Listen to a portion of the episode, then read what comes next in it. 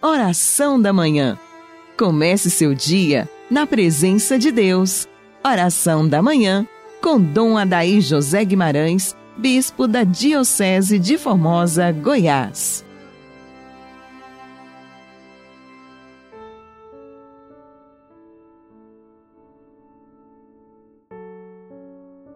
Amado ouvinte do programa Oração da Manhã, Salve Maria, a Virgem das Dores. Pela sua dolorosa paixão, tende misericórdia de nós e do mundo inteiro. Inicio com você esta manhã de sexta-feira, invocando sobre nós a Santíssima Trindade, em nome do Pai, do Filho e do Espírito Santo. Amém. Hoje, sexta-feira, dentro do tempo da Páscoa, nós queremos apresentar ao nosso Deus um coração penitente, um coração resignado, um coração confiante, que carrega dentro de si a grande esperança que é a marca dos cristãos.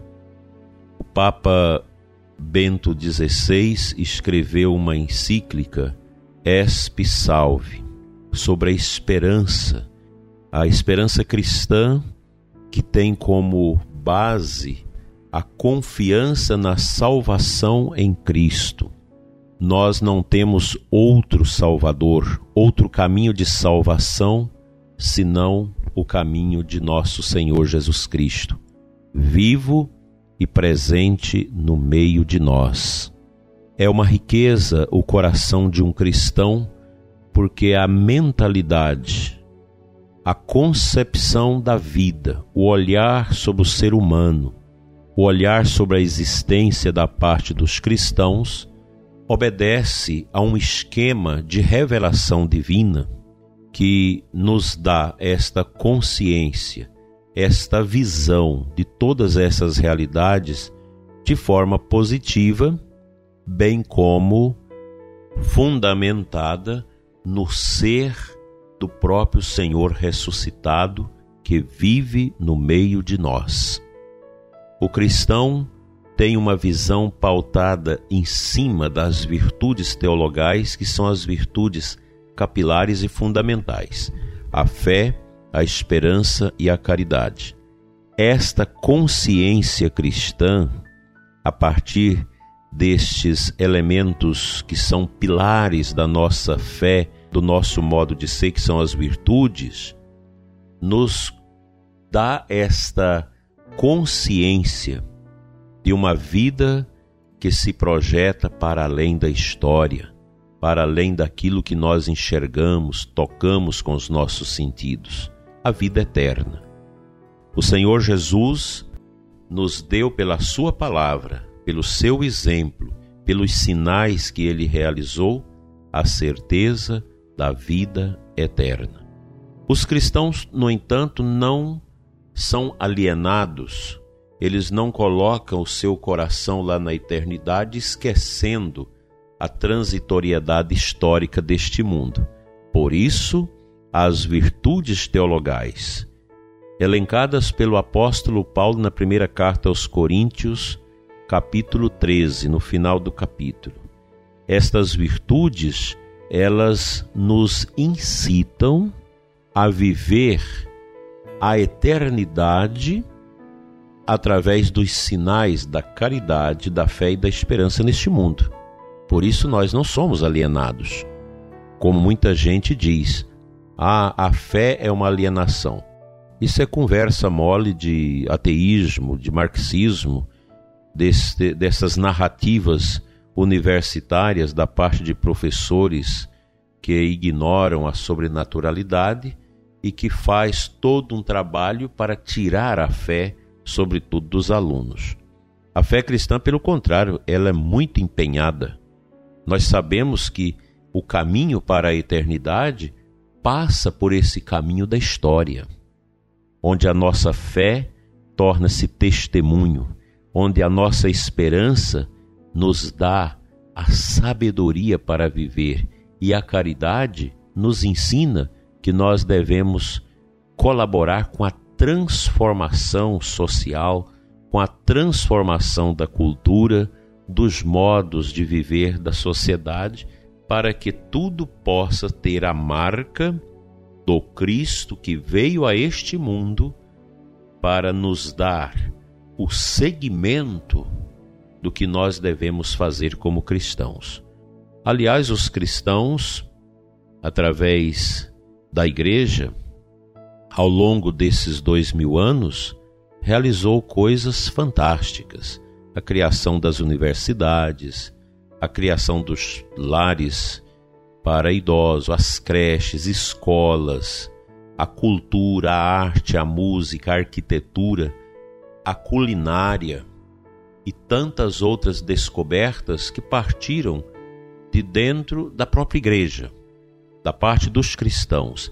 Então a fé cristã, meu dileto ouvinte, ela incide diretamente sobre a história dos homens da humanidade no sentido de fecundar com a esperança, com a fé e o amor a maneira de viver das sociedades, criando uma civilização que São Paulo VI chamava de civilização do amor, que nós precisamos lutar por ela.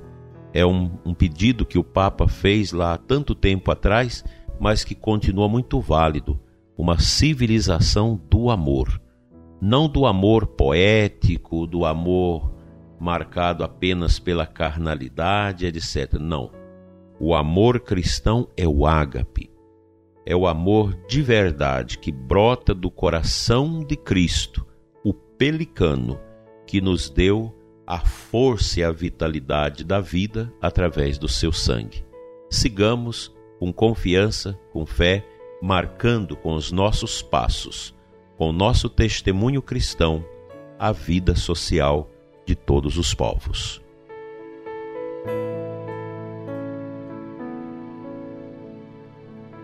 O Santo Evangelho da liturgia desta sexta-feira, João 14, de 1 a 6. Naquele tempo, Jesus disse a seus discípulos: Não se perturbe o vosso coração Tendes fé em Deus, tende fé em mim também. Na casa de meu pai há muitas moradas.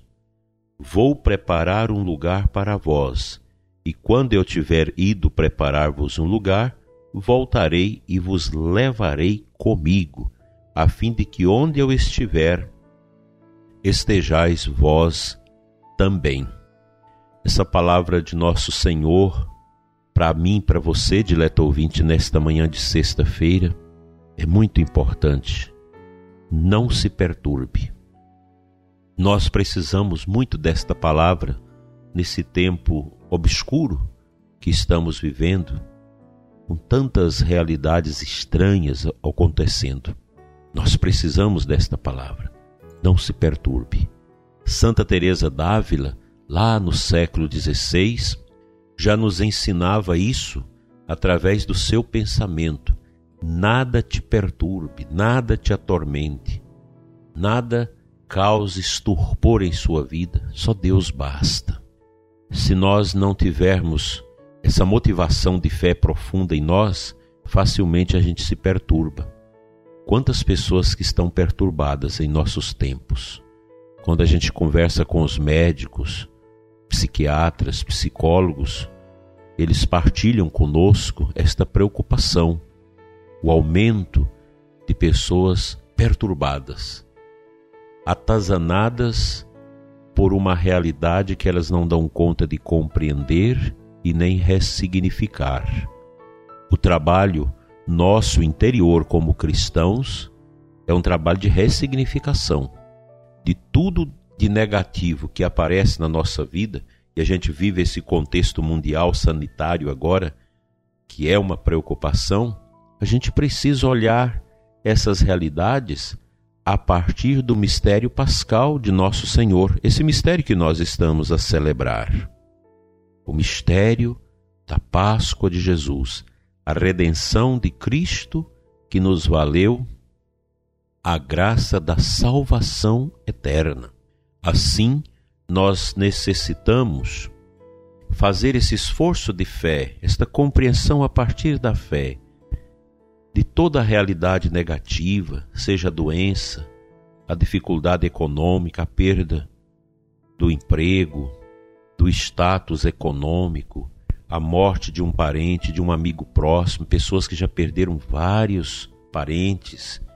Se nós não olharmos esta realidade dura, dolorosa, a partir desta consciência profunda do amor de Deus, da redenção de Cristo, nós vamos ficar atormentados. Deus não quer você atormentado, perturbado, exacerbado nesse cansaço, nessa fadiga, neste medo. Nós estamos neste mundo para sermos testemunhas de Jesus. E você é convidado nesta sexta-feira a fazer uma penitência, um sacrifício em favor do seu crescimento interior e da sua capacidade de enxergar essas realidades com este olhar bonito, terno e profundo de nosso Senhor Jesus Cristo. Contemple o olhar de Cristo sobre a sua vida, isso basta. Que o bom Deus te dê nesta manhã e sempre este olhar bonito de fé, de esperança e de amor. Assim seja. Pai Santo, Deus de amor e de poder, santifique e abençoa, Senhor, a vida do ouvinte que neste momento ora comigo. Tira, Pai Santo, pela força do teu Espírito, do coração deste ouvinte, desta pessoa que ora comigo, todos os caminhos de perturbação. Conceda-lhes a alegria da confiança em Cristo, teu Filho eterno, que nos acalenta com a Sua palavra e nos dá a esperança da vida eterna. Cura, Senhor, os deprimidos, angustiados e os tristes, e todos que estão no sofrimento, restituindo-lhes a alegria, a esperança e o amor no coração. Assim seja. Amém.